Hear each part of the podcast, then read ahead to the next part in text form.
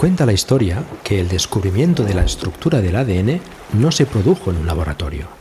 Realmente Watson y Crick pasaban más horas en un pub en Cambridge, de Eagle. Años antes, Darwin se formaba en la Universidad de Cambridge. De allí saltó la fama, tras publicar los resultados de su viaje, el viaje del Beagle. ¿Qué ocurriría en aquel barco? All aboard!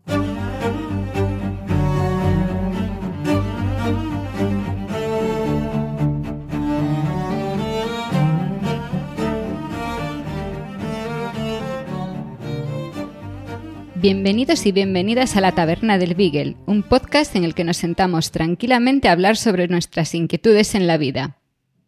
Somos Carmela García, doctora en biología, y Pedro Sánchez, trabajador social. Y en este capítulo 9 del mes de mayo de 2023 vamos a hablar de riesgos biológicos. Nos queda una silla en la mesa. ¿Te apuntas? Hola Pedro, ¿qué tal? Buenas, Carmela. Estoy pensando que queda muy descompensado que tú seas doctora en biología y yo sea un puñetero trabajador social, ¿eh? Esto lo tenemos que hablar tú y yo. Licenciado en... No, No, licenciado, licenciado no, no. graduado, graduado. No, soy, sí, soy diplomado y graduado, las dos cosas. Pero, pero no sé. Pero bueno, claro, haber estudiado. me, lo, claro. me lo puedes cambiar por licenciada en biología, me vale, ¿eh? que Me también gusta lo más soy. doctora. Si lo de doctora no lo pusiste tú, lo puse yo. Es solo por chincharte. Pues bien, ¿y qué tal tú este mes? Ha llegado el calor y esto me molesta mucho. Y la Sí. sequía y todo esto. Mira, ahí teníamos un tema. Es que me estoy- Sí, Pero me da, me da que el tema de la sequía podemos utilizarlo el mes que viene o el siguiente o el siguiente y va a seguir ahí. bueno, puede que llegue un momento en el que a lo mejor no podamos ya utilizarlo. Porque ya se nos haya pasado. se nos haya pasado a nosotros la posibilidad ni siquiera de hablar con los calores y las cosas.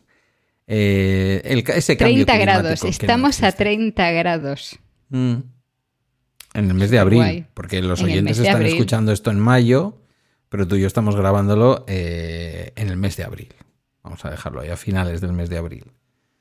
Que haya misterio, que no sepan que es el 25. Ah, yo acabo de decirle a, a alguien que nos escucha que estamos grabando. Pero bueno, vale. Ah, bueno, pues se va eso. a callar, no se va a chivar. Bueno, pues nada, pues eh, ya está. Así ya lo sabe todo el mundo. El 25 de abril, ¿qué pasa? Estamos aquí hablando, Carmela y yo, conspirando para incorporar a Portugal a España. ¿No? No me digas. Me acabo de No. enterar de esto. No, en lo, es No, lo eso era esta mañana, no ahora. Lo he dicho mal. Deberíamos de incorporar España a Portugal. Creo que eso sería más correcto. Bueno. Em, ¿De qué nos vamos a hablar? ¿De qué vamos a hablar hoy? Según tú, de riesgos biológicos, que es el tema que me has sugerido. pero unos riesgos biológicos muy concretos. Porque podríamos hablar de los riesgos biológicos. Yo siempre vuelvo al barco, ¿vale? Los riesgos biológicos de hacerte un viaje del copón en el siglo XIX, ¿fue? ¿18? Ujú. 19. Montados en un barco. Un montón de gente. Pero claro, aquel era un trabajo de una gente que iba en barco. Nosotros queremos hablar hoy, o yo te he sugerido, como me parecía un tema de esos que guarda relación entre las ciencias naturales y las ciencias sociales, porque afecta en realidad a las ciencias del trabajo y a todo lo que tiene que ver con las relaciones laborales, me parecía interesante, bueno, ojo, y porque le afecta a la mayor parte de nuestra audiencia que sale a trabajar cada día, de los riesgos biológicos en el curro. Para el que Ya, y los del barco, ¿qué pasa? Esos también estaban currando. Los riesgos biológicos van a ser iguales. Te lo he dicho, que era un tipo de trabajo. ¿Cómo le voy a decir yo a una mismo. gallega de Puerto de Mar? A ver, son diferentes riesgos biológicos, Bueno, de Puerto de Ría, biológicos son igual. Tampoco vamos a darte tanta categoría. De Puerto de Ría. Puerto de Mar ya sí eso. Pero hay ¿qué riesgos? Mira, ya que empezamos por ahí, vamos a ello. ¿Qué riesgos biológicos habría en un marinero trabajando en el mar? En Pues las, en con las artes y el tipo de faena, por ejemplo, que se hace en tu en tu en tu paisito pequeño. Pues básicamente los mismos. O sea, tienes riesgo de infección, tienes riesgo de intoxicación y tienes riesgo de alergia. Mm. Otra cosa es que sea por organismos diferentes, por toxinas diferentes, por mm, sustancias diferentes, pero Las- tener tienes los mismos.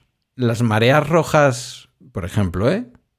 Porque ya sé yo que el programa de hoy va a ser muy de casos concretos. de- de- de, Sí, pa- ¿para qué prepararse un tema cuando vas a salir con otro tema? Claro, sí, venga. Mareas rojas, decías. No, escúchame. El. ¿Cómo se llama? El señor o la señora que va a una batea. Marisqueador. No sé, que igual hay un puesto concreto que es bateador. ¿no? Bateiro, Bate- bateiro. Bateiro, vale. Traduce eso al castellano, pues bateiro.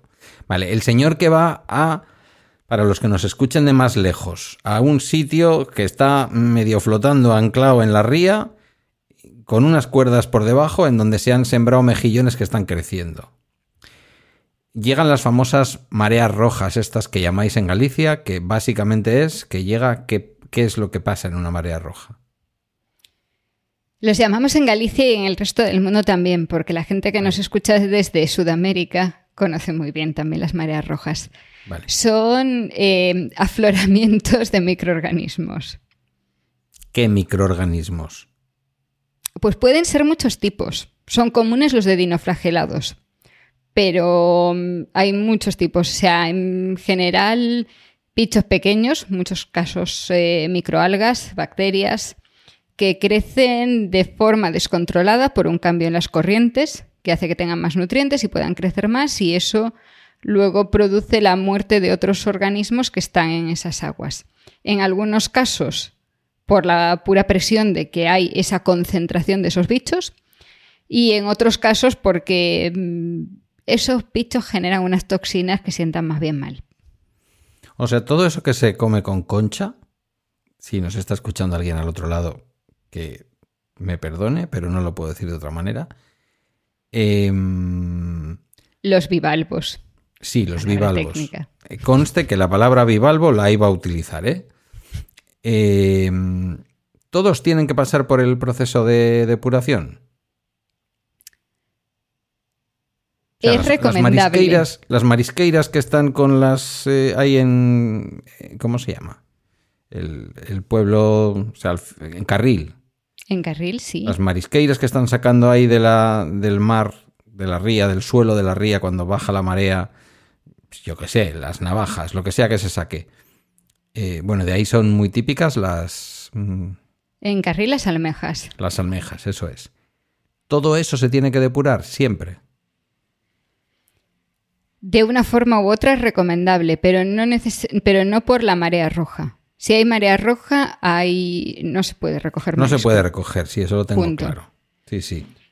El proceso de depuración es para eliminar otros, otras sustancias que puedan estar presentes y también para limpiar el marisco. Yo no sé si te has comido alguna vez una almeja o un berberecho que haya salido hace nada de la arena, pero es bastante desagradable si no lo pones a babear. Mm, no, por lo que sea, no. No he comido yo de eso sin babear, no. De hecho, fíjate. Pues no- es el proceso no tradicional de, el proceso tradicional que es ponerlas en, en un cuenco con agua y dejarlas un tiempo para que se abran, Hmm. sirve para que suelten todas las arenas y otras cosas que puedan tener dentro. Vale. Y eso Ya. sirve para limpiarlas. En una depuradora se hace eso a mayor escala. Sí, sí, sí me ha pasado abrir una lata que lleve arena. Eso es un poco triste. Sobre todo si son pues cosas de esas que algunas valen un poco caras, pero bueno. Sí. Vale, todo esto para preguntarte, un, un señor o una señora que va a una batea, o mira, el ejemplo de Carril, una señora, porque allí yo solo vi señoras, ¿eh? algún señor había, em, que está hurgando en la tierra con el pincho ese, que seguro que tiene un nombre en gallego, que está hurgando, pim pam, pim pam, pim pam, sacando bichos de la tierra. Si esos bichos tienen, me da igual, eh, como tú bien has dicho, las autoridades cierran el marisqueo cuando hay mareas rojas. Pero digamos que, por lo que sea, la Diputación de Pontevedra, el, gobierno de la Junta o quien sea que determina eso, no se ha dado cuenta y tú estás ese día trabajando antes de que eso se determine. ¿Hay un riesgo biológico en recoger esos bichos? En recogerlos no, en comértelos sí. Ya. Incluso depurados. Sí. Por eso se corta el marisqueo, la pesca, vamos. Porque es un- se lle- lleva bastante tiempo y es un proceso muy largo. O sea, claro, o sea, no dejas de cogerlos. Al final, pasado un tiempo, lo que dejas es que se depuren a lo largo del tiempo. Cierras durante, vedas un tiempo la recogida. Sí, que los bichos que vas Pero- a mm, coger al final son los mismos que han estado con la marea roja. Pero claro, tendrías que hacer una depuración mucho más extensa de lo que suele ser habitual. Vale. Porque la toxina se acumula, porque el, el hepatopáncreas de estos bichos acumula eh, todas las toxinas de, de los organismos que están en la marea roja. Oh my god. O sea que es una cosa que le pasa a ellos en el páncreas y en, y en el hígado. Es un, es un único órgano, eh, tienen, lo tienen como que fusionado. Sí, son tan Y, pequeñicos. y ahí, eh, igual que nosotros acumulamos todas las toxinas en el hígado, pues ellos hacen igual. Sí, que son bichos pequeños, que lo mismo tienen ahí el cerebro, el páncreas, el pito y, y el, y el hígado a la vez. Y el caso es que acumulan mucho, o sea, que son capaces de concentrar un nivel de toxinas muy alto. Aparte de poder acumular bacterias en su entorno, en sí lo sab- sabemos Sí. que existe un riesgo muy alto comiendo marisco crudo. Ostras, el típico ejemplo. Buenas Ahí el están. riesgo ya no es solo de las toxinas que puedan estar presentes, porque claro, las bacterias las matas al cocinar, pero las toxinas no. Pero no me estarás quitando la recomendación de comer ostras, ¿no? Yo no como ostras. Joder, pues a mí cuando voy a cuando voy a la zona que está entre mm, entre el País Vasco francés, las Landas, vaya, entre el País Vasco francés y la región de y la región de mm, Burdeos, ahí hay unos sitios en donde se comen unas ostras con vino blanco. Por supuesto Yo- crudas, aunque se no cocinan como- también, ¿eh? Pero bueno. No como ostras y no como ningún otro marisco crudo. Y el resto de marisco no quieres verme comerlo con lo, mm, mi capacidad para diseccionar el marisco antes de comérmelo. Bueno, pues no sé. Lo poco que como. Pues no quieras saber lo que me gustan a mí las ostras crudas. O sea, las ostras, que no es que no concibo otra manera de comerlas más que ahí encima de un plato con hielo picado. Qué bueno, por Dios, con un poco de limón. Vale, pero de no... bacterias. Calla, hombre, calla. Eso sí, eso está ahí depurando, además, y lo estás viendo que lo están depurando. Están las depuradoras ahí mismo al lado. No, no, te convence. No me convence. Bueno, vale. Eh, eso, los riesgos de trabajar en el mar, que ya vemos que tampoco son tantos. Biológicos, biológicos. Ver, sí hay, o sea, te pu- pues puedes. Hay riesgo biológico, puedes em, infectarte por una bacteria que esté en el agua, no solo por la recogida del marisco, sino en el simple contacto con el agua o un hongo. Cortarte con la concha de un Puedes- bivalvo. Puedes cortarte y, y sí, porque a ver, en principio por contacto con la piel es menos probable, aunque hay muchos hongos que sí se con simple contacto es suficiente. Pero claro, si te cortas, ahí estás abriendo un- una vía de entrada para muchas bacterias. Y las aguas no siempre están todo lo limpias que deberían Claro, en las playas. ya. Ya no hablemos, evidentemente, de si eres maquinista en un barco y vas metido ahí en el corazón del barco y de pronto hay un escape de algo, porque esos barcos se mueven todos con gasoil. Que nadie se piense que los barcos son barcos de vela, como este barco en el que tú y yo vamos figuradamente. Eh, la gente pesca en barcos que se mueven con combustible. Claro. Pues ahí puede haber fuga de humos y cosas. Sí, ahí estamos hablando de, de intoxicación eh, química, de productos eh, químicos. Lo Pero también un hay un, trabajador de la riesgo, industria. Vaya. hay un riesgo biológico muy alto en un barco porque como tengas, como entre una persona contagiada de algo, en el barco se han contagiado todos en nada, en un par de días. O Hay sea, poco sí- espacio. A ver, en los barcos modernos hay más espacio, pero aún así un pesquero sigue siendo un espacio bastante limitado. Es fácil que se contagie el resto del barco. A ver, los barcos de tu pueblo, que no son los de Findus que se van ahí al. o cómo se llamará el. ¿Cómo se llama el empresario este? Bueno, una de estas empresas enormes que van ahí al. más, más al norte que en Gran Sol y se ponen a congelar fletán directamente en los barcos. Esos enormes barcos factoría. Eh, Esos son grandes, pero los de tu pueblo, o los de Bermeo, o los de Ondarroa, de por aquí. Bueno, en Ondarroa hay barcos, barco- mm, lo diré, barcos de altura, que igual se van seis meses a Gran Sol y ahí están. En mi pueblo hay barcos que van a Gran Sol. Sí, a pegarse seis Y no meses, son grandes, exactamente. Claro, en esos barcos al final se compartirán los espacios comunes que habrá un... Bueno, no sé si hay un retrete en un barco. No sé si esto, igual es un poco escatológico, pero te lo pregunto. ¿En un barco? En la actualidad sí. Vale. Porque antes había unas bordas enormes. En la actualidad entiéndase desde anteayer, ¿eh? O sea, mm, muy desde anteayer. Y eso se suelta al mar, no es químico. Eso en la mayor parte de casos se suelta al mar y, y- y ya está. Vale. No será lo peor que eche el ser humano al mar. Eh, vamos a seguir con el sector primario. Venga, que me está gustando. Vámonos al campo. Le hemos escuchado un montón de veces a Yoyo Uy, Fernández. en, el, en el campo hay, uf, ahí, ahí se Claro, más cosas. Por eso, ahí va. Yo no sé. mm, mm, Muchas veces Yoyo Fernández, cuando nos cuenta cómo va el tema de la aceituna y tal, pues a veces nos cuenta cosas muy naturales, pero a veces nos habla de sulfatar. Con 100 comillas. ¿Vale? Porque debajo del sulfato. Hay sulfato, Mm. punto. Sí, pero se dan más cosas. Me tienen dicho a mí, gentes que saben de esto, de los temas de campo, agrarios, ingenierías agrarias y estas cosas, que es verdad, puede ser un sulfato de cobre, que es de lo que yo, yo suele hablarnos habitualmente, es para el olivo, le echa cobre, a veces, a veces lo explica que es cobre, eh, pero por lo que me tienen a mí dicho pueden ser otras cosas. Lo que pasa es que el verbo sulfatar ha quedado ahí como... Sí, se Como un utiliza para, genérico. to- para todas las cosas que se util- para las que se utiliza un- una sulfatadora. El mismo depósito con. Es que no sé cómo explicarlo. O sea, esto si no lo has visto, no sabes de qué hablo. Pero un depósito que para echar el del polvo sobre las eh, es. sobre la planta. eh, si estás utilizando otros, en si se utiliza incluso para, para soltar algunos complementos.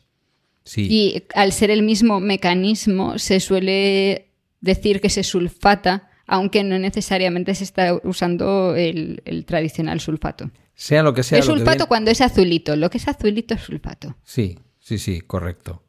Aunque también ahora hay sustancias que son de color azul, los caracolicidas y esas cosas que algunas dicen que son ecológicas, pero por lo que El, sea... sulfa- el sulfato está clasificado No como, como válido en agricultura ecológica. ¿eh? Vale, ok, mira, eso no lo sabía.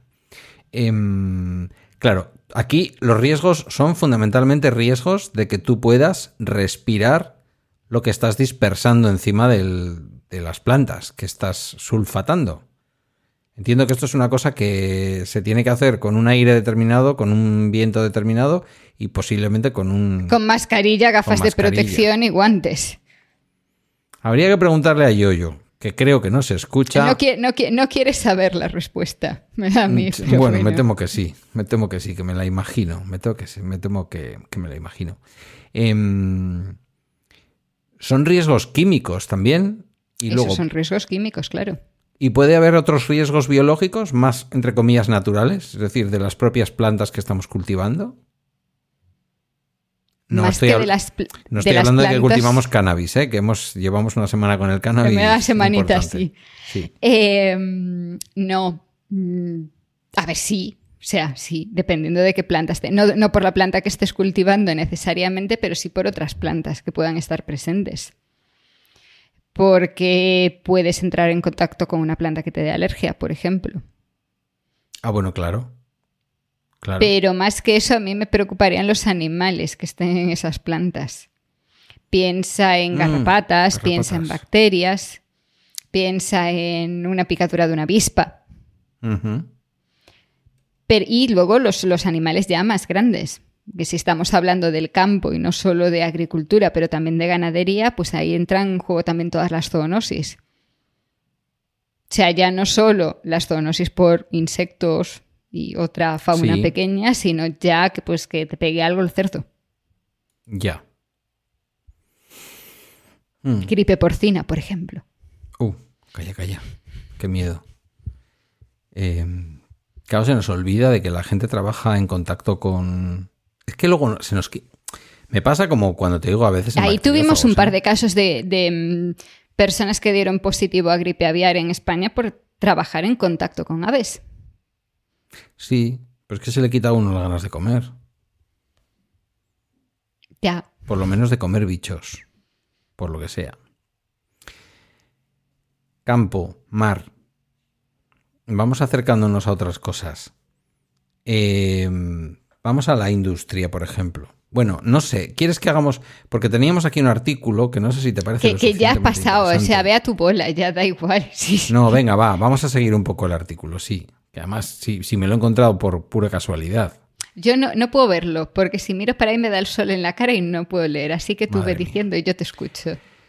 Eh, bueno, hay una cosa que por eso también quería traer yo esto, porque me parecía que unía mm, las dos cuestiones que queremos traer siempre a. No siempre lo conseguiremos, pero que queremos traer a la taberna del Beagle, que es la dimensión también social de todo esto. Eh, venimos de. Como contexto también quiero darlo yo. Venimos de una época en la que los riesgos, en concreto los biológicos, pero también de otro tipo, en, el, en las ciencias del trabajo o en el mundo del trabajo se pagaban. Tú tenías, porque luego vamos a hablar de enterrar muertos ¿eh? y de desenterrarlos también. Eh, trabajo de enterrador en un ayuntamiento. Un trabajo que conozco bien, no porque lo haya ejercido, sino porque he sido sindicalista.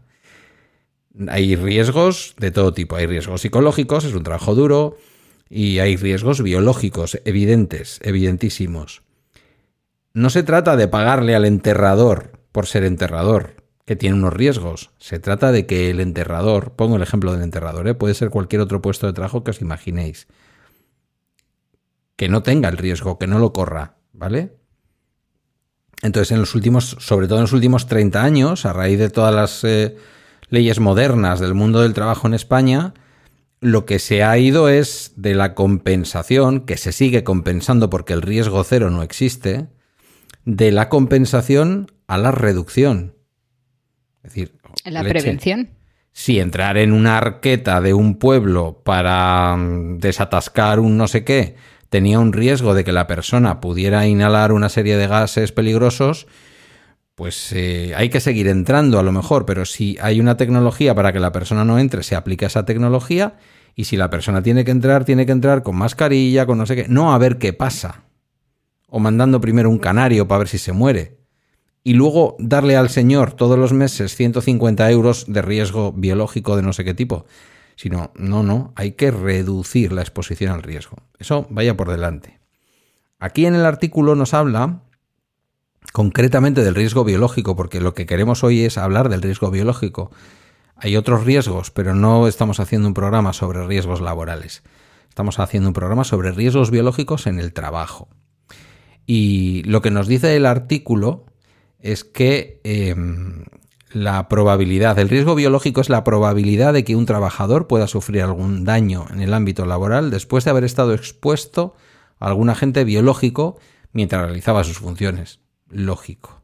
Habla de hongos, parásitos, bacterias, virus, entidades genéticamente modificadas. Eso es una chorrada. Subrayamelo porque sabía, sabía que me lo ibas a... Pensé que lo ibas a desarrollar un poco más, pero ya está. Directamente has dicho esto. Es, que no sé, es que no sé a qué se refiere con una entidad genéticamente modificada. Que muerdas un, yo qué sé, un maíz un tomate transgénico. y por eso te vas a morir. No, mira, perdón, esto no funciona así. Bueno, es que el artículo lo hemos encontrado en una universidad en la que yo hice mi adaptación a grado, pero que a ninguno de los dos nos agrada.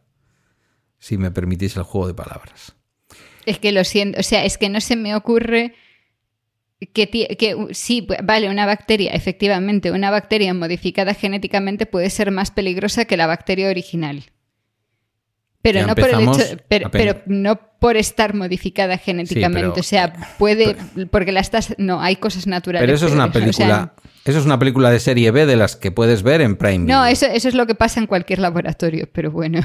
Ya, bueno. Mm, hablaremos de los laboratorios, porque tú ahí sí que tienes experiencia con los riesgos del laboratorio. Eh, vale vamos a dejarlo ahí porque es ahí donde lo deja, ¿vale? Em, dice, bueno, habrá que tener en cuenta aquellas sustancias que los propios contaminantes tienen capacidad para liberar y que resultan también muy peligrosas. Exotoxinas, endotoxinas, micotoxinas y glucanos. Que ya si eso tú nos dices lo que son. Toxinas. Toxinas en general. Em, vale, habla evidentemente de las consecuencias y nos dice que hay varios tipos de riesgos biológicos. La infección, las intoxicaciones o envenenamientos y la alergia, que esto yo creo que más o menos tú antes lo has comentado. sí, son los riesgos clásicos. Y nos clasifica los agentes biológicos si son o no capaces de causar daño o infección, si esa infección puede transmitirse entre personas, es decir, si es algo que nos puede infectar un trabajador pero no se va a transmitir a otro, por el alcance del daño que provoca y si existen medidas de profilaxis o tratamiento para combatirlo. Hay que decir que hoy en día en el mundo del trabajo, salvo que el empresario o el propio trabajador, para no culpar a nadie expresamente, porque mm, gente desaprensiva hay en, todas las escalas del mundo del trabajo, al que le dan unos cascos para evitar el ruido o directamente un casco para que no le caiga un cascote en la cabeza, nunca mejor dicho, y, no lo, y decide no usarlo. ¿Vale? Pero vamos a decir que la obligación del empresario, del, del que contrata y del técnico de prevención de riesgos será que esas medidas de profilaxis o tratamiento se utilicen. Y nos dice finalmente que el grado de peligrosidad del contaminante, desde el punto de vista legislativo, puede eh, pertenecer a cuatro grupos distintos. Del menos grave al más grave, del que presenta muy poca probabilidad de causar una infección hasta el que causa una enfermedad muy grave en la persona y representa un peligro para todo el colectivo eh, porque se propaga con facilidad. Y encima no existe tratamiento, no existe profilaxis y evidentemente pues es el más difícil de evitar y el, y el que tiene una exposición más peligrosa. Y luego ya se mete en cosas que no creo que sean objeto de este programa, que son las medidas de prevención. Podríamos hablarlo, pero no parece que... Bueno, en fin, no, no creo que sea lo más importante. Em, vamos a obviar algunas cosas que han pasado también en el mundo del trabajo. Cuando yo empecé a trabajar y durante más de dos décadas se fumaba en el puesto de trabajo. Yo he visto eso. Claro. Yo he visto eso cuando eso ya estaba prohibido. Ah, bueno, es que tú visitas el inframundo. Sí, más o menos inframundo, porque este, yo he visto eso en un sótano chungo. Lo digo porque... Luego, luego, ya te digo dónde, cuando cerremos el micrófono. Tú no sé si lo has vivido. Yo he vivido toda mi EGB y parte llegó hasta diría que primero de bachillerato o por ahí con los profesores fumando en clase y los médicos fumando en la consulta. No tengo recuerdo. Puede que, mm, o sea, yo sí, mm, en clase no, pero en la cafetería del instituto, por ejemplo, sí.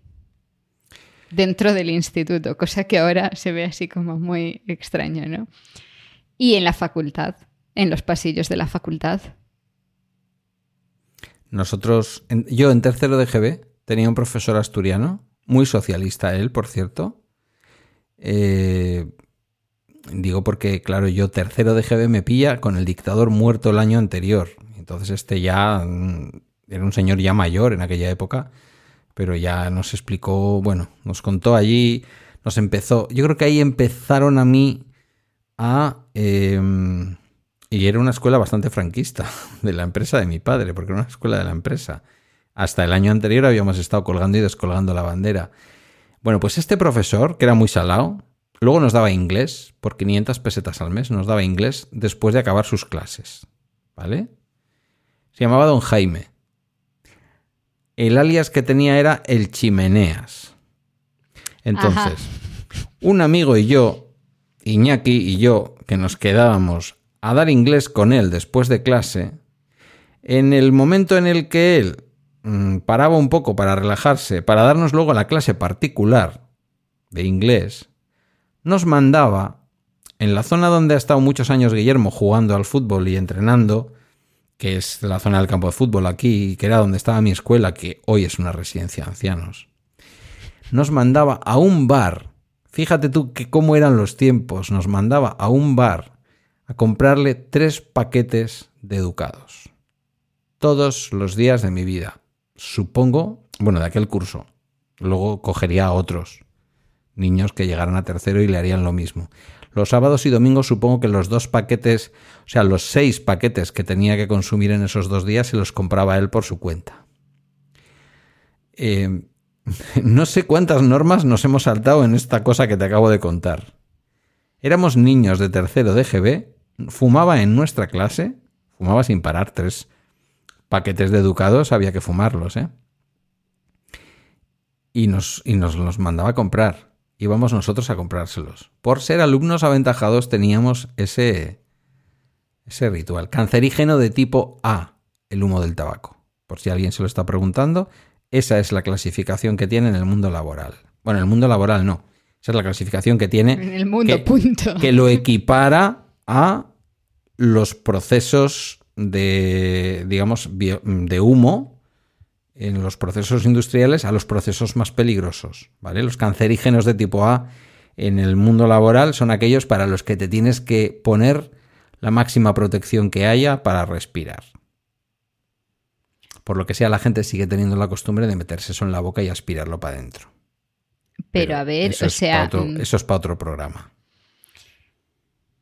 Tú estás hablando de. O sea, te estás poniendo en el año que te estás poniendo, pero. año 76 esto todavía fue común hasta, hasta anteayer. O sea, que yo viví siendo adolescente la primera vez que se prohibió a los menores comprar tabaco.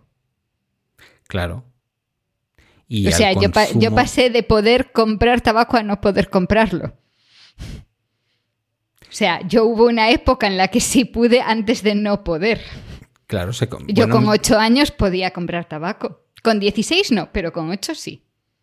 Si nos vamos mucho más atrás, ya como, como relato por darle un poquito de encanto al episodio, mi madre en la posguerra, ¿vale? En la posguerra estamos hablando, bueno, posguerra, en fin, mi madre nació en el 47, ya era muy, muy posguerra, ¿vale?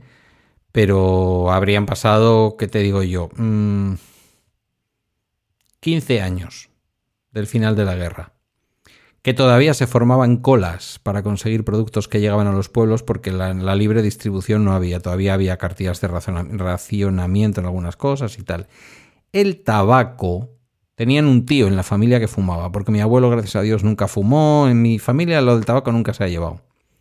Pero había un tío, que yo nunca le he conocido, eh, sería tío, tío de mi madre, tío pegado, ¿eh? que fumaba mucho. Y entonces todas las sobrinas de toda la familia, imagínate cómo eran de grandes entonces las familias, todas las sobrinas se ponían a la cola en el estanco cuando llegaban las partidas de tabaco, porque había una ración por familia, entonces cada uno iba con la cartilla de la familia y aunque mi abuelo no fumara, digamos que mi abuelo hacía uso de su ración de tabaco para dárselo a su cuñado es que en mi mundo, ¿sabes? O sea, mi madre, que es de la misma quinta, más o menos, eh, jamás me contaría una historia de ese tipo porque en mi pueblo el extraperlo existía. El, eh, el, tabaco no venía de la cartilla. Ya, ya, claro. En aquella época el extraperlo existía en toda España, pero me entiendo que con vuestra tradición de piratas y, contrabandistas, pues... El tabaco que se consumía en aquel momento era el mismo que se consumía mm, o consume, pero que se consumía al menos cuando yo era adolescente, que era el Winston americano de batea. Con un poquito de toque a humedad. Eso lo fumaría. En, tiempos no de batea, era de Portugal inicialmente, pero vamos, o sea.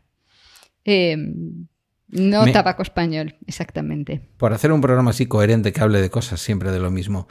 O sea, en, en algún momento era eh, desde el punto de vista fiscal interesante traer tabaco de Portugal a España. Merecía la pena. Sí. Es decir, porque estaba poco, tenía poco, poca fiscalidad el tabaco en Portugal. Era más barato y, además sabía más. Mm, Era más fácil. Igual que el café. ¿Sabes? O sea, se traía café. Sí, es lo que te iba a decir. Yo de Portugal a España sí que he entrado café de contrabando. Bueno, azúcar tostada de contrabando, que era lo que se traía de Portugal realmente. Porque era no, un café... se, podía, se podía traer café también, ¿eh? Sí, pero por lo que sea, en los pueblos de Extremadura gustaba uno que se llamaba... La cosa es asquerosa, sí, ya. Dromedario, no sé cómo se llamaba. Sé de lo que me hablan, sí. Que venía un señor, además venía un señor, yo creo que, te iba a decir fumando, pero no, puede que fuera el, el- el humo de la taza del café en una bolsa de plástico transparente con él serigrafiado y por dentro veías los granos de café negros de azúcar tostada, claro, porque era un torrefacto de esos Eh, Sí, sí. laxante, básicamente un laxante para tomar eh, por vía oral. Sí, es el, el café del sur de Portugal, tiene Hmm. Con mu-. Ojo, vas hoy al pueblo de mi madre, en Cáceres, y ese café se sigue vendiendo en las tiendas Sí, claro, junto con los productos típicos como el, el queso de cabra completamente untado por fuera de, de pimentón rojo, ¿sabes? Queso fresco de, bueno, fresco, tierno de cabra untado de pimentón rojo, este tipo de cosas clásicas que vas y dices, ¿qué traigo? Pues unas pastas de manteca de cerdo, no sé qué, y café de este. Ya no se trae porque aquí eso evidentemente no se consume. Mis padres ya toman, eh, ¿cómo se dice?, descafeinado. Y si tomaran café, no tomarían ese café, porque aquí, por ejemplo, en el País Vasco, ese café tan fuerte con azúcar tostado, no. Aquí no tiene, no, no se lleva. Bueno, que, nos, que, que te desvío del asunto. Pero, pero sí que el, el- se traía tabaco de, de Portugal y, y después se pasó a traer el tabaco eh, vía marítima. Hay un ámbito en el que el tabaco era un riesgo biológico en el puesto de trabajo, eh, que son las personas que trabajaban en los bares y en las discotecas. Sí. No les quedaba otras. Fumadores o no eran fumadores pasivos brutales. Yo conozco una, conozco una chica que está completamente sorda por trabajar, tiene mi edad, por trabajar toda su vida en disco bares de un, de un pueblo, que conozco por otro tipo de razones, que no viene al caso. Y está literalmente sorda la pobre. O sea, no, ese no es un riesgo biológico, es un riesgo de otro tipo, evidentemente.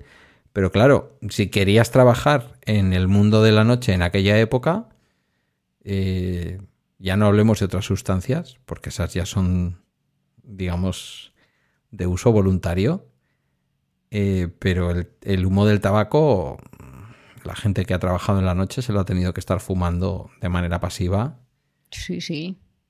Y de ahí sí que estamos hablando de hace poco, ¿eh? Eh, Estamos hablando del año 2010, 2011 2010. posiblemente, 2010. que se prohíbe el tema del el tema de fumar en los locales de hostelería. Casi nada. Vale, em, hablamos de la industria. Dime. Te iba a decir, o sea, vuelve al tema de riesgo biológico, ¿recuerdas? Era eso de industria. ¿Qué, qué quieres saber de la industria? Claro, en la industria depende. Porque, la in- depende de la industria, claro. Eso es lo que te iba a decir. La industria es enorme, es genérica, lo bestia. Eh, ahí entiendo que si estás haciendo una colada de un metal y de pronto se enfría, salen vapores. Si estás, yo qué sé, en una carpintería, vamos a decir que eso es industria también. Mm, La mayor parte Las de la. colas, los, los- el- Sí. la evaporación de las colas. Entiendo que los dos grandes riesgos biológicos que podemos tener en ese tipo de trabajo son inhalación y por vía tópica. ¿Se Esos son riesgos químicos, no son riesgos biológicos. Porque no son de cosas que vengan de seres vivos directamente. Vale, ¿ves? Pues mira, ya me ha sacado, ya me ha servido el episodio para algo. El riesgo biológico mm, que a mí me preocuparía más en esos contextos sería el tétanos. Cortes en superficies sucias. El tétanos y, otra- o sea, y otras bacterias, toxinas y demás. Pero vamos, lo que entre por los cortes. Ahí, nuevamente, guantes, ropa de protección, eso es lo único que puede evitar. Porque sí que es verdad que nos Mm, podemos vacunar. Mecanismos de seguridad en las máquinas también. O sea, eh, por una parte está la vacunación. En el caso del tétanos está la vacunación, que además en trabajos en los que puedes tener un riesgo mayor debería mantenerse bien actualizada. Por ejemplo, eh, otro sector que no hemos mencionado, pero que ya que viene al caso, el sector de la construcción. El tétanos es como mm, sí o sí, es uno de los riesgos biológicos, insisto, porque habrá riesgos de caídas, riesgos de aplastamientos, son otra historia. Estamos hablando exclusivamente de este tipo de riesgos. Clavarte un clavo oxidado. Claro, pero ahí, o sea, el caso que más conocemos y del que se habla siempre es del tétanos, eh, que se produce por una toxina que libera una bacteria. Por eso se puede, mm, te pueden pinchar la antitoxina y todo esto. O sea, por eso se puede actuar en el momento. Pero también hay un montón de bacterias que pueden entrar por una herida. Y ahí ya no tenemos mucho que hacer. Ya tratar con un antibiótico y buena suerte. Y cruzar los dedos. Claro. Mm. Que la resistencia de la que hemos hablado, que la resistencia a los antibióticos no, no te pille cruzado y, te lleves una y te lleves una historia que acabe contigo, porque eso es una sepsis y lo que viene siendo palmar. Haces, pum. Antes, eh, en el sector primario, has mencionado de pasada, y yo no le he dedicado tiempo suficiente porque últimamente además está muy de moda, el tema de los insectos, más concretamente las garrapatas, también los mosquitos. Mm, ¿Sabes que a los servicios sociales en donde trabajo, como llevamos también los temas, entre comillas, de salud, nos ha caído el tema del mosquito del dengue. Vamos a contratar una consultora medioambiental para comprobar si al municipio ha llegado el mosquito del dengue, que al parecer sí se ha encontrado ya en el País Vasco. ¿El es egipti? Pues debe ser ese. El mosquito tigre, vaya, vamos a ver. Mi jefa se preguntó que por qué no lo llevaban los de medio ambiente del ayuntamiento. Eh, y nos dijeron que como al final afecta a la salud, que lo lleváramos desde salud que en las áreas de servicios sociales de los ayuntamientos no lo sabe la gente, pero solemos llevar también, eh, siempre hay algún técnico que, o técnica, eh, solía ser yo, en este caso ya no soy yo, lo suele llevar quien lleva también el tema de adicciones, eh, se suele llevar el tema de salud, que a veces es que hay que derratizar una parte del pueblo. A mí me parece que nosotros con eso no tenemos nada que ver, pero oye, somos funcionarios lo que nos manden. Y entonces se va o sea, a hacer. Vais, a, hacer un muestreo de mosquitos interesante. ya me contarás cómo Ya te contaré. Sí, ya te contaré porque además me va a pillar de cerca. Quiero decir que la compañera que sí, lo hay un par de hay un par de especies de mosquitos que pueden transmitir el, el dengue y una de ellas está relativamente extendida en la península. Parece ser que lo llevamos nosotros porque el gobierno vasco lo tiene también dentro del área de, mm, de salud, ¿vale? De, no Osakidecha, que sería, digamos, el organismo que, presta la atención sanitaria, sino desde el Departamento de Salud. Esto lo hemos aprendido tú y yo, bueno, tú ya lo sabías, yo lo he aprendido con el COVID, ¿no? No es lo mismo salud pública que el servicio público de salud, son cosas distintas. Entonces se lleva desde salud pública y no desde medio ambiente, curiosamente en el gobierno vasco tampoco. Que yo entiendo que tiene su tiene su derivada a la salud, pero para mí es un tema medioambiental, fundamentalmente. No, no es exclusivamente un tema medioambiental porque por una parte tenéis que saber si hay mosquitos capaces de transmitir enfermedades, o sea, las especies de mosquitos que son capaces de transmitir este tipo de enfermedades, pero si se detectan esos mosquitos, además habrá que ver si son portadores de esas enfermedades. Y ahí es donde tiene que ocuparse sí o sí salud. Hmm. Porque claro, no es solo dengue. O sea, es eh, Zika, es chikungunya. Suena el todo mismo mosquito vale pato. Suena todo horrible, sí. Bueno, pues ya te iré contando. Esto no lo habíamos hablado off the record, ya aprovecho y te lo, y te lo he contado. Em, me he vuelto a ir. Sí, estábamos con el tema del sector primario y los insectos. Siempre han tenido tanto peligro las garrapatas, que a mí es raro que a lo largo del año no me pique alguna, Mm, ¿siempre han tenido tanto riesgo o ahora eh, tienen más riesgo que antes? ¿O solamente se habla de ese riesgo ahora más que antes? Te voy a dar la respuesta de gallega. Depende. Depende. Porque, a ver, o sea, eh, las garrapatas, ciertas garrapatas siempre han tenido el mismo riesgo, pero eh, las garrapatas que tienen más riesgo no siempre han estado donde están ahora. Vale. Entonces, dentro de lo que cabe, en España teníamos un riesgo bajo porque las garrapatas que teníamos eran de forma menos habitual portadoras de enfermedades y en estos momentos empezamos a tener más distribución de garrapatas que tienen más capacidad para transmitir ciertas enfermedades. Y además tenemos en algunos contextos más garrapatas, porque el clima que tenemos eh, favorece la aparición de garrapatas.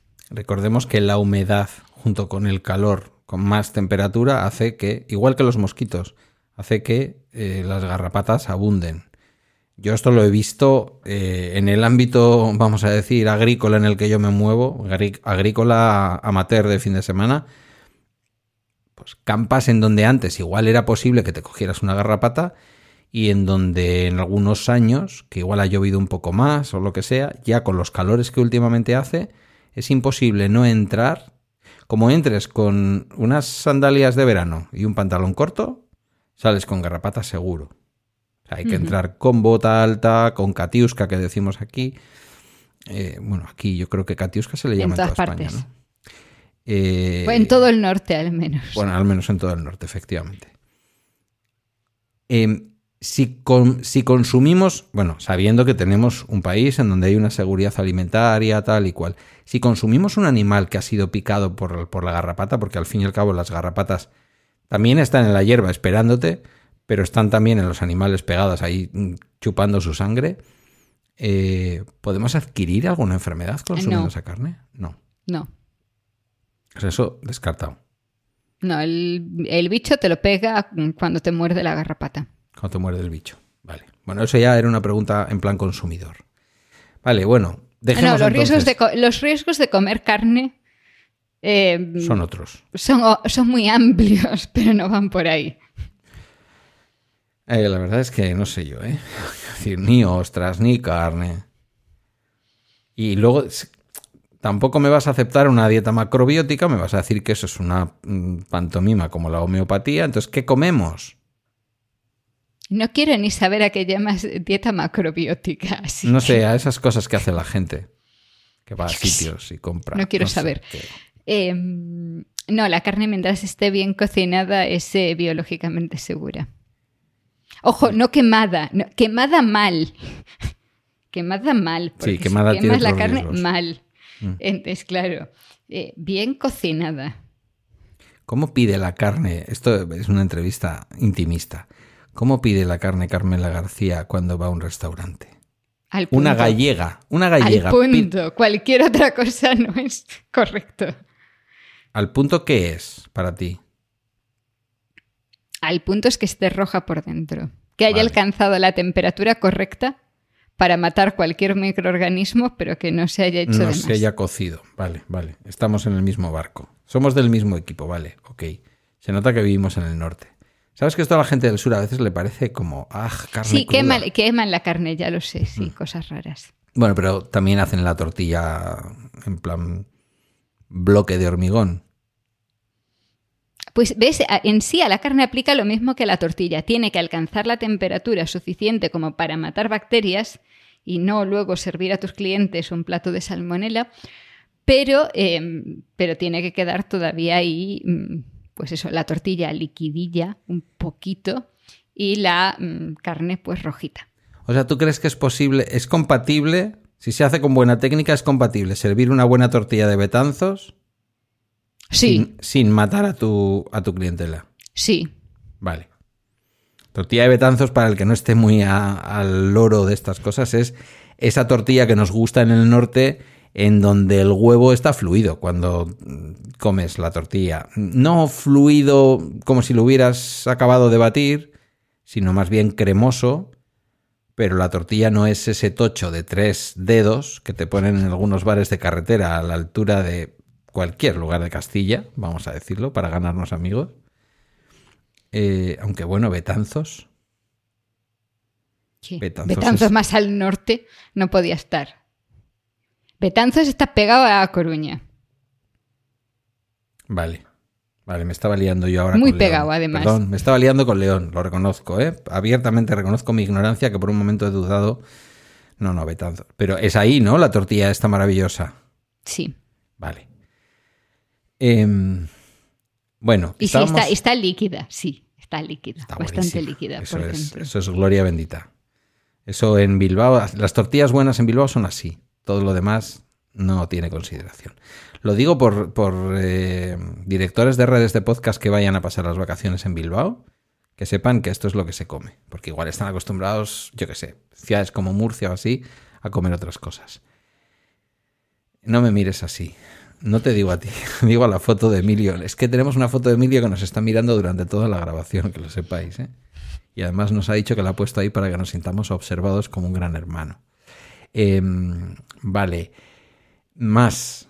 Eh, vale, en la industria entonces mm, me has reducido un montón el riesgo biológico. Quiero decir, el, el biohazard que vemos en las películas americanas, en la industria básicamente, in- en la industria y en la construcción, básicamente estaríamos hablando mm, del tétanos. No, o, o de No. cualquier otra, no, porque tenemos eso, cualquier otra bacteria que pueda entrar por una herida, pero también tienes el riesgo de contagiarte de otro trabajador de algo, también tienes el riesgo de desarrollar una alergia. En muchos casos, por ejemplo, dices guantes, se utilizan guantes en un montón de puestos de trabajo. ¿Cuántas alergias al látex se han, se han generado? Vale Hmm. que es más químico en este caso, pero va en, en la misma, puedes tener alergia a eso por contacto con una alergia al polen. Al final es un riesgo en tu trabajo. Ya. No hablemos de que algunas industrias, algunas obras de la construcción, son zonas en donde, por lo que sea, esas amigas que nos acompañan desde la civilización occidental, como son las ratas, Sí. campan a sus anchas. Y una mordedura de rata, por lo que sea, Te Mm. puede pegar de todo. pues no vamos a decir que peste bubónica en esta época de nuestra vida, pero técnicamente sería posible, ¿o qué? Si la rata lo tuviese, sí. Pero hay un montón de bacterias que te pueden... Es, es que es... O sea, hay lista infinita. Em, entra en el mismo saco que los cortes, a efectos. Sí, Porque puede entrar mordedura. de todo, sí. Ay, Dios mío. Más, más luego cosas específicas de mm, las ratas. Yo espero Pero- llegar al final del programa sin arrepentirme, porque estos son los Tú típicos has sacado programas- el tema. O sea, tú Sí, has sí, sí, por tema. eso yo me estoy dando cuenta que me meto yo en los líos, o sea, me meto en los líos. Estos son los programas que yo escucho de bacteriófagos que luego digo, ay, Dios mío, porque es Carmela, ¿eh? pero mira que me ha dejado mal cuerpo y hoy nada, me he venido yo aquí a escucharlo en vivo y en directo. Vale, vámonos a la oficina, que muchos de los que nos escuchan trabajan en oficinas. Algunos, por lo menos. ¿Qué riesgos biológicos en la oficina? Vale, me vas a decir que vaya con gripe tu compañera de mesa. Vale. Quien dice gripe dice COVID, lo hemos vivido, o cualquier otra cosa. En, en sí, como dirías tú, en sí, el COVID nos ha enseñado dónde estaban los riesgos, si te das cuenta. Hemos puesto pantallas entre mesa y mesa, donde antes no la había, que ahora igual se han vuelto a quitar. Pero hemos marcado fronteras, fronteras de distancia personal, que en el fondo lo que dicen es, a esta distancia, según qué enfermedades nos las podemos pegar, porque estamos aquí respirando el mismo aire, enfermedades sobre todo de tipo eh, de tipo pulmonar, Respiratorio. enfermedades respiratorias. Bien, pero ¿alguna otra cosa? Porque claro, yo antes Sí, te pero hablaba- ta- también hemos metido el gel hidroalcohólico y también hemos aprendido que deberíamos lavar. No digo hemos aprendido que, que nos- que hay que lavarse las manos, porque eso no lo hemos aprendido del todo, pero que deberíamos lavarnos las manos. Em, que hay que tener unas medidas de higiene a la hora de comer. Que hay que ventilar. Mm, Y eso son todas las fuentes de, de posible contagio de- con bacterias o con virus en el puesto de trabajo. Claro, hay profesiones, algunos tenemos profesiones en donde a lo largo de la mañana por nuestro despacho pasa gente muy diversa. En el último mes yo he atendido a una persona que estaba en fase ya no... eh, cuando ya no puedes pegar la enfermedad. Una persona no que... contagiosa. Sí, fase no contagiosa. Así me lo dijo porque venía con mascarilla y dije yo, este hombre ¿por qué viene con mascarilla? Le dije, ¿estás cuidando de alguien? Por el perfil y por lo que yo sé de su vida sabía que no estaba cuidando de nadie. Pero me extrañó. Entonces dije, bueno, pues igual el hombre está pasando el COVID. Y tenía una cita conmigo y ha venido, no pasa nada. Me pongo yo también una mascarilla y punto. Y abro las ventanas, que es lo que hago yo ahora muy habitualmente. Y me dice que acaba de... Eh, que todavía es positivo, pero que ya no está contagiando tuberculosis. ¿Vale? Ah. Esto pues no en muchos trabajos uno está en contacto con la tuberculosis, pero en determinadas plantas de infecciosos de un hospital o en la sede de unos servicios sociales, resulta que atiendes a una persona que, en este caso, venía ya con la tuberculosis diagnosticada, tratada y ya sin fase de, contagio, pero me, podía haber venido y, y ser atendido en una fase en la que la acabara de adquirir o estuviera en fase de poder contagiarla. Entonces, para este tipo de situaciones, lo mejor sería vacunarse, ¿no? En determinados trabajos. Ah, vacuna de la tuberculosis, no, no.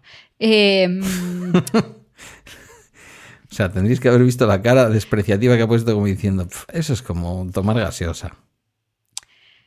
A ver, lo mejor es de, em, tomar precauciones.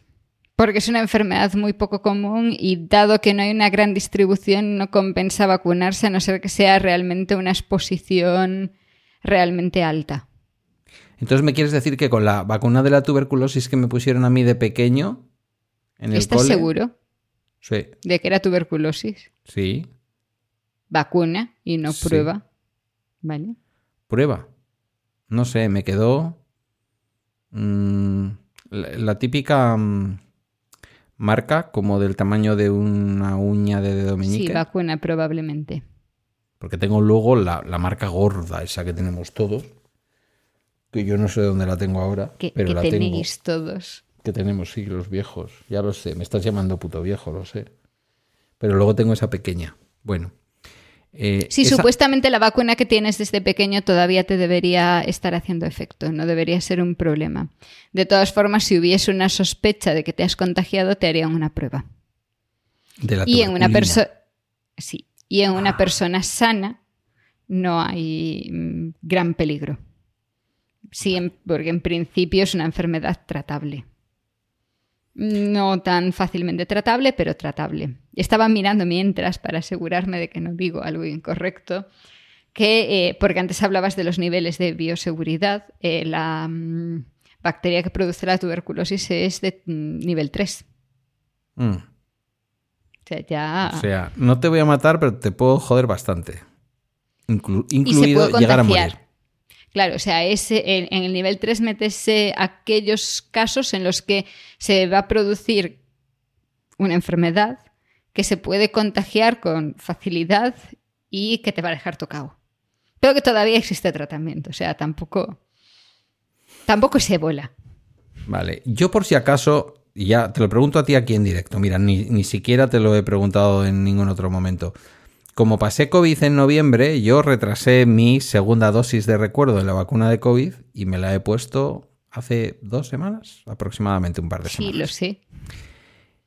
¿A ti te parece una medida prudente, no? El, el, hecho de que una persona que atiende a un montón de gente a lo largo del día, a lo largo del mes, a lo largo del año, aunque sea relativamente joven, aunque ya haya pasado el COVID y se haya demostrado que por lo menos el COVID a ver, Yo creo que tú no tienes peligro para ti mismo. No, no, por eso lo digo. Pero claro, o sea, prudente de cara a las personas que puedas tratar, quizás sí. Porque claro, la protección que te puede dar a ti esa vacuna ahora es mínima. Pero ese mínimo puede suponer eh, una diferencia muy grande para otra persona. Tú ten en cuenta que yo sigo atendiendo personas que me vienen con mascarilla. Cuando me vienen con mascarilla personas de en torno a los 60 años, yo sé que son cuidadores de ancianos. Se lo pregunto, les digo, ¿venís con mascarilla porque sois cuidadores? Me dicen, sí, vale, pues me voy a poner mascarilla, ¿os parece? Como tú quieras, ¿eh? La gente no termina de pillar el tema mascarilla, ¿vale? Ya, ya, ya. Me dicen, no, como tú quieras. Y digo, no, no, nos las vamos a poner todos porque ya que vosotros os la ponéis, yo voy a ayudar. Venís a un espacio en donde ha podido pasar anteriormente un chico de 23 años que eh, una semana antes estaba en África. Este es mi despacho, ¿vale? O sea, quiero decir, puede ser así. Yo suelo eh, ventilar Pero claro, ahora hemos estado en invierno. Estos días que ha vuelto a hacer frío por la mañana y no hemos tenido calefacción, no es tan fácil ventilar porque puede resultar incómodo. Puede haber un estrés térmico ahí que, bueno, no es un riesgo biológico, pero no, no se está a gusto trabajando con frío por lo que sea. Entonces, a mí me pareció que era una medida, no para mí, sino que era una medida, vamos a decir, ética, responsable, de decir, yo atiendo personas a las que en un momento dado les puedo transmitir, que a su vez pueden transmitir a alguien a quien están cuidando. Y, palma, y palma. Em, ¿Qué riesgos biológicos, aparte de que nos podamos pegar algo entre los compañeros de trabajo o alguien que viene de la calle, hay en una oficina? Biológicos. Porque claro, yo antes te preguntaba del, por el toner, ¿no? Te, dije, mm, te he dicho antes de empezar a grabar. Te voy a preguntar por el toner de las impresoras. Uy, te deja los pulmones muy mal. Claro, pero es un riesgo químico. químico. Que bueno, si hacemos así como, vale, vamos a ampliar un poco el objeto del programa, eh, no es biológico, pero se le parece bastante. Sí, ahí también, o sea, si incluyes em, químicos en una oficina, entonces entrarían en juego mucho las alergias.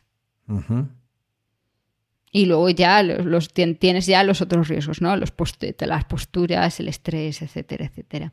Pero em, químicos, yo diría que lo más destacable en una oficina es eh, toda la, la reacción a un compuesto.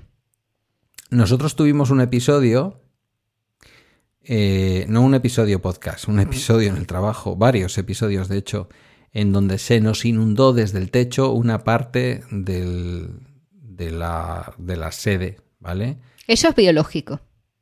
Sí, por eso te lo estoy contando. Mm, nuestra sede es muy particular y tiene una calle debajo, por donde se entra, y una calle arriba, que tiene un parque, y ese parque es el techo de una parte de nuestras oficinas. ¿vale? Estaba mal resuelto o, en fin, o en este fenómeno en el que estamos, en el que las lluvias son escasísimas, pero cuando son son torrenciales, pues entró agua, entró agua varias veces.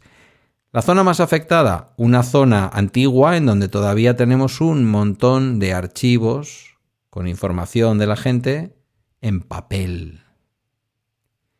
Y eso se mojó. De ahí podríamos esperar que si, mm, bueno, lo estuvimos con unos, eh, ¿cómo se dice? Evaporadores de humedad. No sé cómo se llaman esas máquinas, ahora no me sale. Deshumidificadores. Deshumidificadores, eso es. Se hizo lo que se pudo, pero ¿se podría encontrar que alguien un día abra un expediente y haya hongos? Sí. En el papel. Sí. ¿En qué y en el papel, como para no haber hongos, quiero decir? Eso es un riesgo biológico. Sí, claro. Probablemente tenéis hongos en las paredes, aunque no lo sabéis. Bueno, a ver, las sanearon, las rasparon, quitaron. Han hecho una obra brutal que ha costado un montón de dinero y no ha vuelto a entrar el agua. Vamos a dar por descontado que se han llevado los hongos. Pero los que pueda haber en el papel, ¿qué tipo de hongos son y cómo nos pueden hacer de daño? ya por flagelarme. En ese caso, eh, el, problema no es tanto el hongo en sí que esté en el papel, es más el movimiento que haces del papel, el que se van a, mm, liberar esporas, tú vas a respirar eso, te puede generar una, infección eh, principalmente respiratoria en ese caso. Sí hay gente también que le puede dar problemas por contacto pero es principalmente el respiratorio. Eso sí, para que un hongo pueda crecer en el papel, para que se pueda estabilizar ahí, va a necesitar un ambiente adecuado. Entonces, si tenéis todo suficientemente seco, sí, sabemos esto del ambiente fresco y seco, pues si el ambiente es suficientemente seco, no va a crecer aunque haya esporas potencialmente ahí. Fresco, fresco. En verano mi la, sede, digamos, donde yo trabajo es bastante eh, cálida.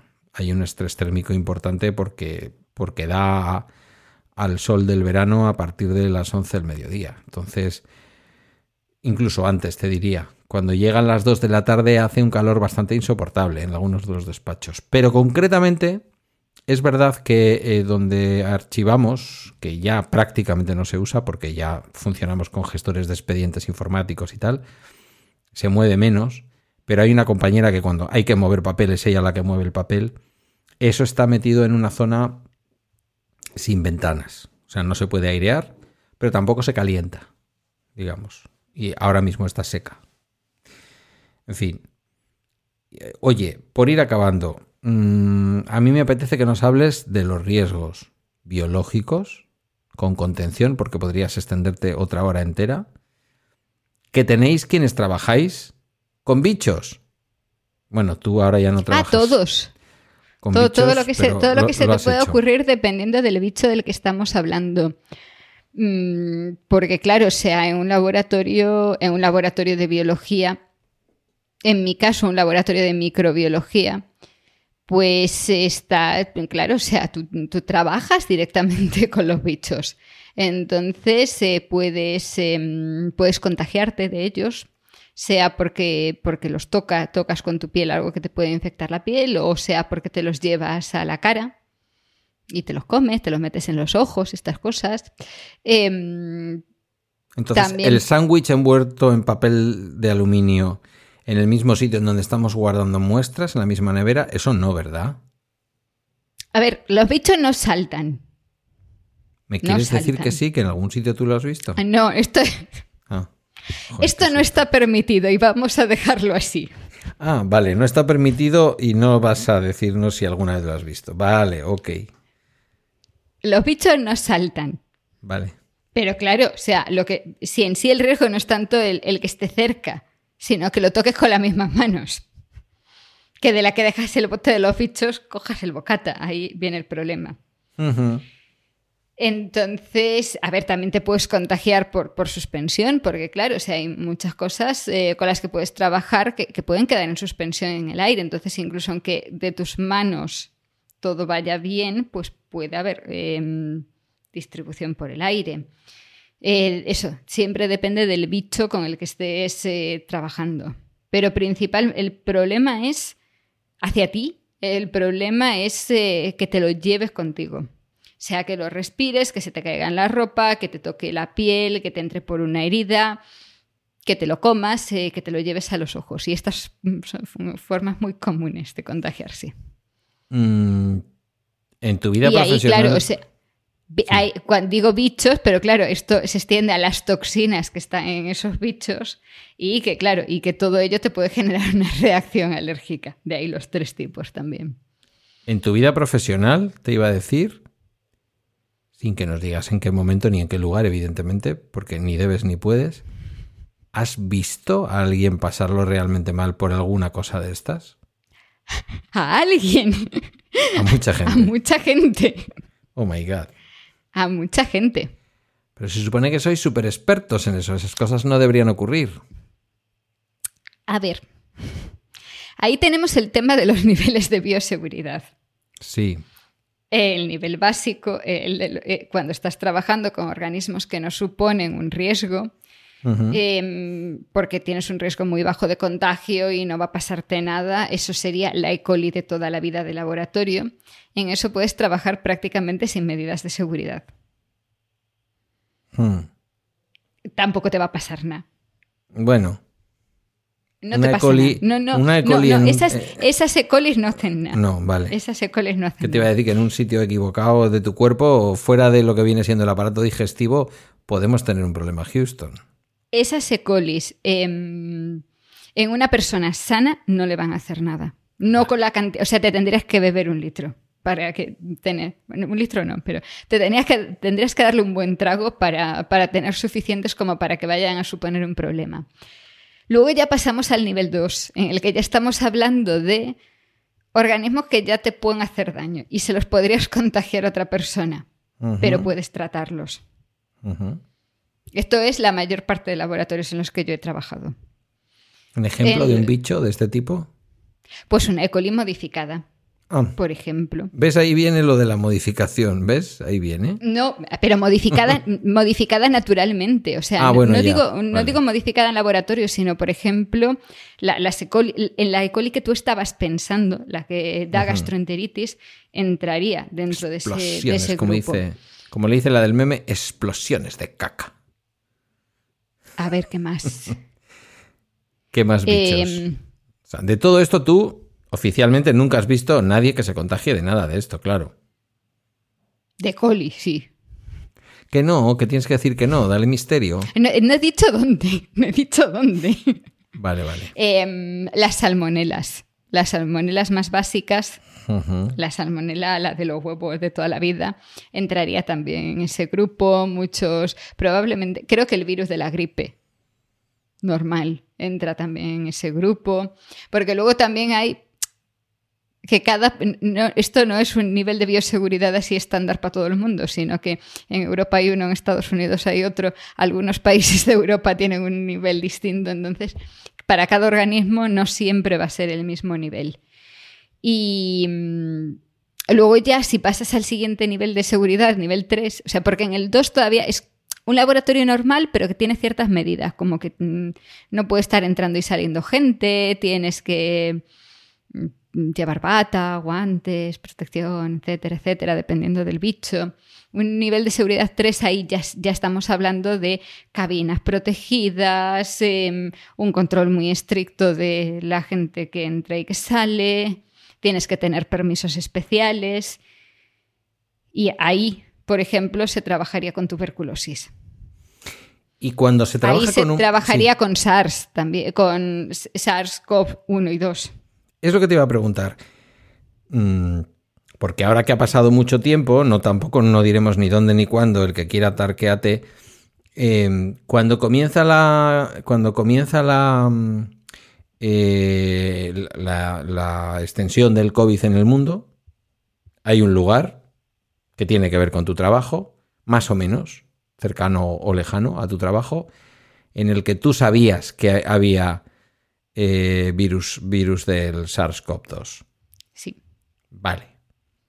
Varios. En ese momento- No, bueno, varios sitios. Y Sí, dependiendo bueno. de qué trabajo mío, de, de cuál de mis trabajos previos hablemos, sí. Estamos hablando de los momentos en que está saliendo el- la enfermedad. Entonces todo el mundo te puede ubicar geográficamente perfectamente porque todo el mundo te sigue. En ese momento cuando estamos, sabemos que el bicho está ahí, bueno, los que más sabíais ya, tú nos, los- nos, tranquilizan- nos tranquilizaste desde el principio, pero también nos mm, sensibilizaste con el peligro del bicho, de que había que vacunarse cuando hubiera vacuna y todas estas cosas, pero es verdad que también nos trasladaste mucha tranquilidad, en el sentido de no parece que esto sea el bicho que va a acabar con la humanidad, pero la realidad es que entiendo que en un entorno laboral eso se debe de tratar como si el bicho fuera capaz de ser mm, el peor bicho del mundo mundial. Inicialmente, en, los, en las primeras fases, se intentaba eh, limitar el trabajo del coronavirus a laboratorios de nivel 4, o sea, al nivel como si fuese ébola. Eso es lo que quería decir. Que Hay muy, ya- pocos labo- hay Lo- muy pocos laboratorios de nivel 4, entonces lo que se hizo fue trabajar en laboratorios de nivel 3 con medidas extra. Entiendo, convirtiéndolos de facto en, nivel, en, en laboratorios de nivel 4. Casi nivel 4, claro.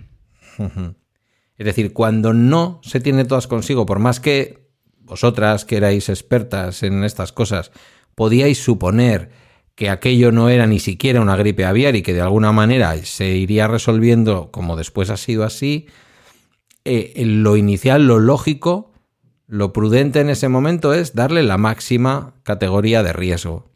En sí, cualquier muestra que venga de un humano que sabes que es altamente peligrosa por el efecto que has visto en los humanos, si no sabes qué es, lo vas a tratar siempre con un nivel más alto, todo lo alto que puedas, dentro, de, dentro de las medidas que tienes disponibles, claro.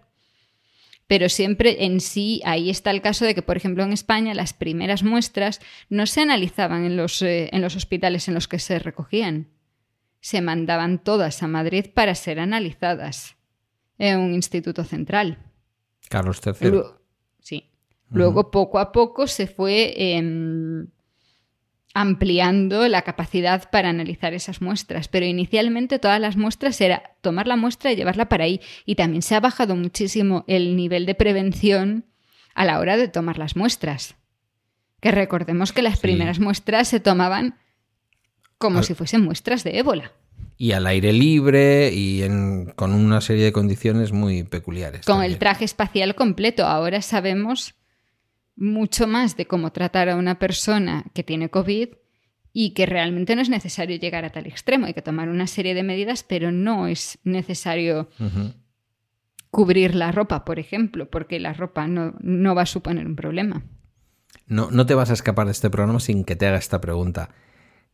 ¿Crees que en un relativamente corto plazo de tiempo vamos a ver nuevamente las mascarillas limitadas a las UCIs y a las plantas de infecciosos de los hospitales? Sí, Sí, vale. Ya está. Eh, Un off topic, pero que me apetecía preguntarte, por lo que sea. Mm, ¿Me estoy dejando algo en un programa de riesgos biológicos en el trabajo? no sé. A ver. Yo hay una cosa que Es me que estoy dejando, final- pero, pero que la guardo para el final. En el trabajo, a ver, hay... mm, Es que es eso, o sea, al final los riesgos graves solamente están presentes en, en trabajos en los que tienes una exposición más directa. Eso, como en el caso de si estás trabajando en un laboratorio, claro, ahí ya podemos hablar de, de cosas muy chungas. Hmm, Pero al final un puesto de trabajo que no requiera una formación específica son todo mm, nivel 1, nivel 2. Las cosas a las que normalmente te vas a exponer. Si vas a estar expuesto a cosas más peligrosas, deberían formarte para ello.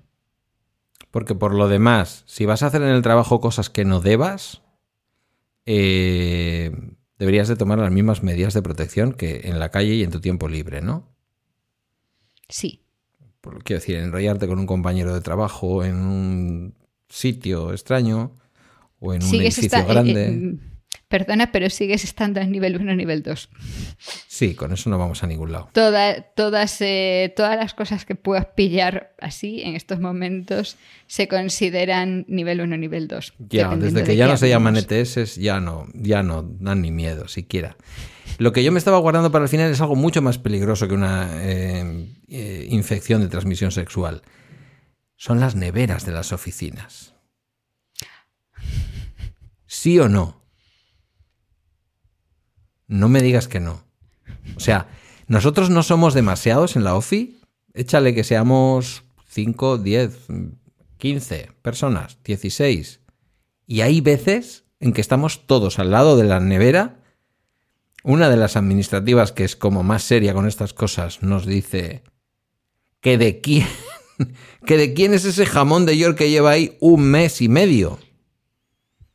Oye, no es de nadie. Llegó solo, vino el cerdo, dejó el cacho de jamón cocido y se fue.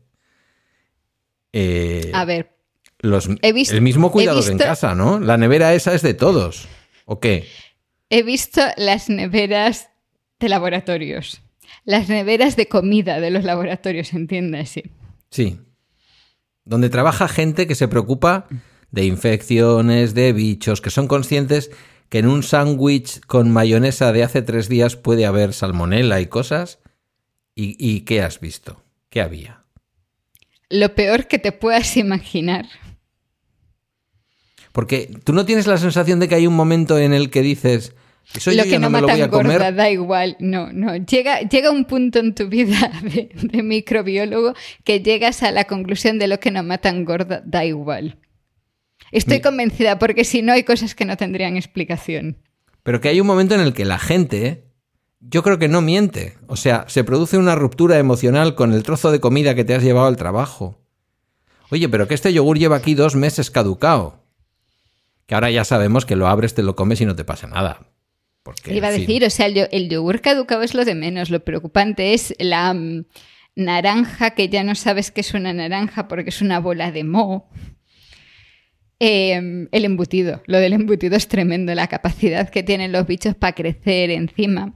Eh, la carne que alguien ha dejado que tiene una mm, capa de bacterias por encima. Mm. Eh, las no solo dentro de la nevera, también hay el ecosistema de fuera de la nevera, que son las tazas que se han usado para el café con leche. Oh, sí.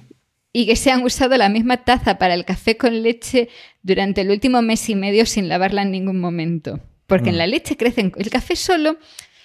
A ver, pueden crecer cosas igual porque hay cosas de tu boca que se trasladan al café. Sí. Y si quedan restos de café, pueden crecer igual, ¿no? Sí. Pero si además lleva leche, crecen más cosas, muchas cosas. Y el otro universo paralelo, que es uno de los que a mí me ponía especialmente de los nervios, es em, el depósito de la cafetera. En una cafetera mm. de estas automáticas, ¿sabes? Donde van va cayendo el café después de usarse. esto hay que vaciarlo cada X cafés, o sea, tiene un depósito y lo vacías. Pues además de vaciarlo, es conveniente limpiarlo. Ya. Con jabón.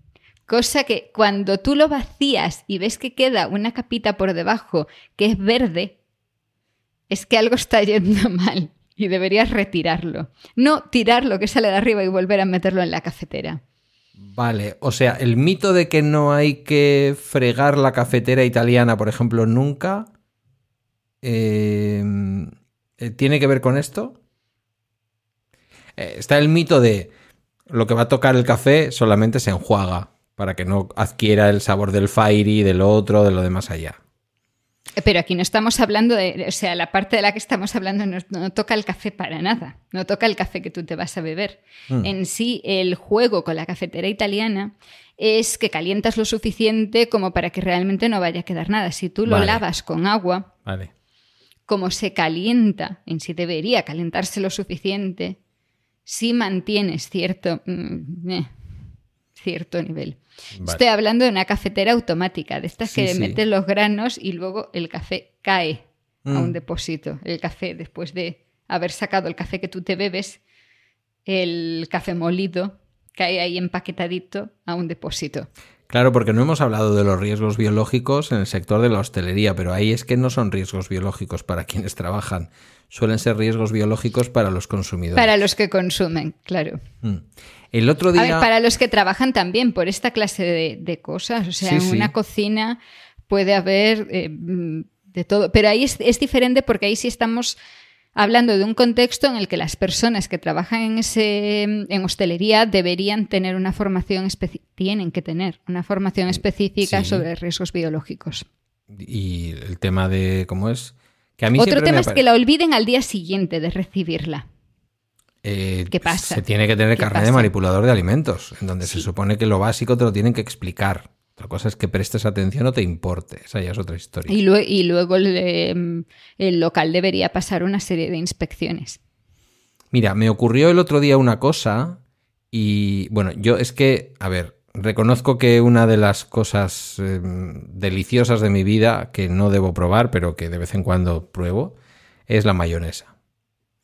Entonces hubo un momento en que decidí que, dado que es algo que tengo que probar de Pascuas a Ramos, em, pues que merecía la pena que fuera una mayonesa natural hecha en casa. ¿Vale? Que además tú en un momento dado puedes agregarle más o menos cantidad de grasa, tal y cual.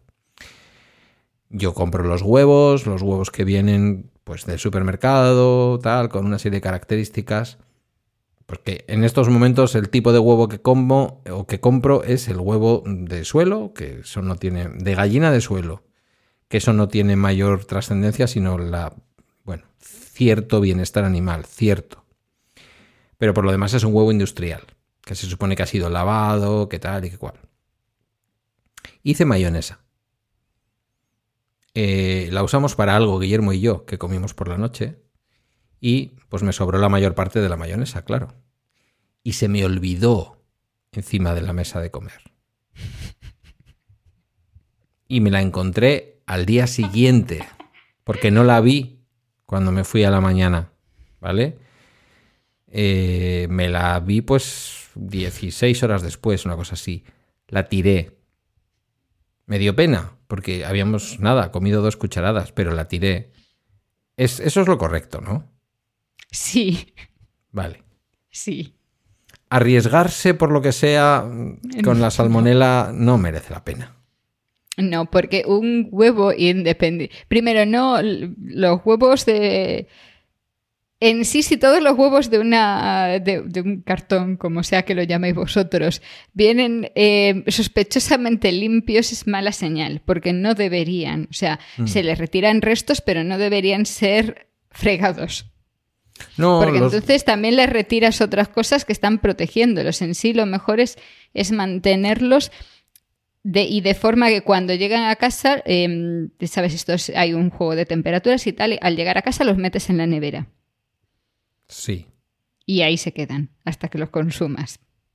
sí. Vale. Lo que alarga ¿En su fecha de caducidad. Entiendo. Mantiene, Mantiene. mantiene. Vale.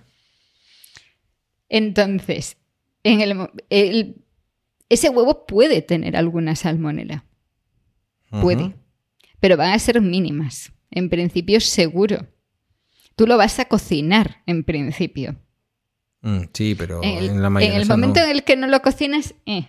Pero claro, ahí debería ser un huevo fresco, que haya, que haya mantenido su cadena y que no haya tenido un problema en Ya, pero- el proceso. Claro, pero yo en la tienda, a ver, yo suelo, voy a decirlo claramente para que tú me entiendas. El huevo que suelo consumir es el huevo de tamaño L, mm, de Eroski, mm, catalogado como origen País Vasco y catalogado como criado la gallina, o sea que el, que el huevo ha sido puesto por una gallina que vive en suelo. Sí. Nada del otro mundo, no es ningún huevo de lujo, pero tampoco es el huevo más tirado del mundo mundial y además confías, confías, entre comillas, en una marca como Eroski que dices, pues hombre, me estará dando un huevo con una cierta calidad. Ciertamente, como tú bien dices, el huevo no está limpio del todo. En un momento dado puedes encontrar restos de las heces de la gallina y tal, pero que te das cuenta que aquello está muerto, que está lavado de alguna Claro, pero es, forma. es que no, ti- no tiene que ver una cosa con la otra. O sea, tú, si un, un huevo puede parecer perfectamente impecable y tener salmonela.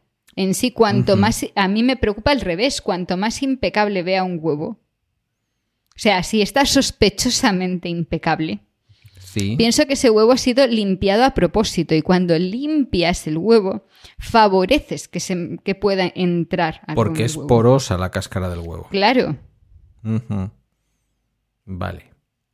Visto. Por eso no tocar el huevo hasta que se va a consumir.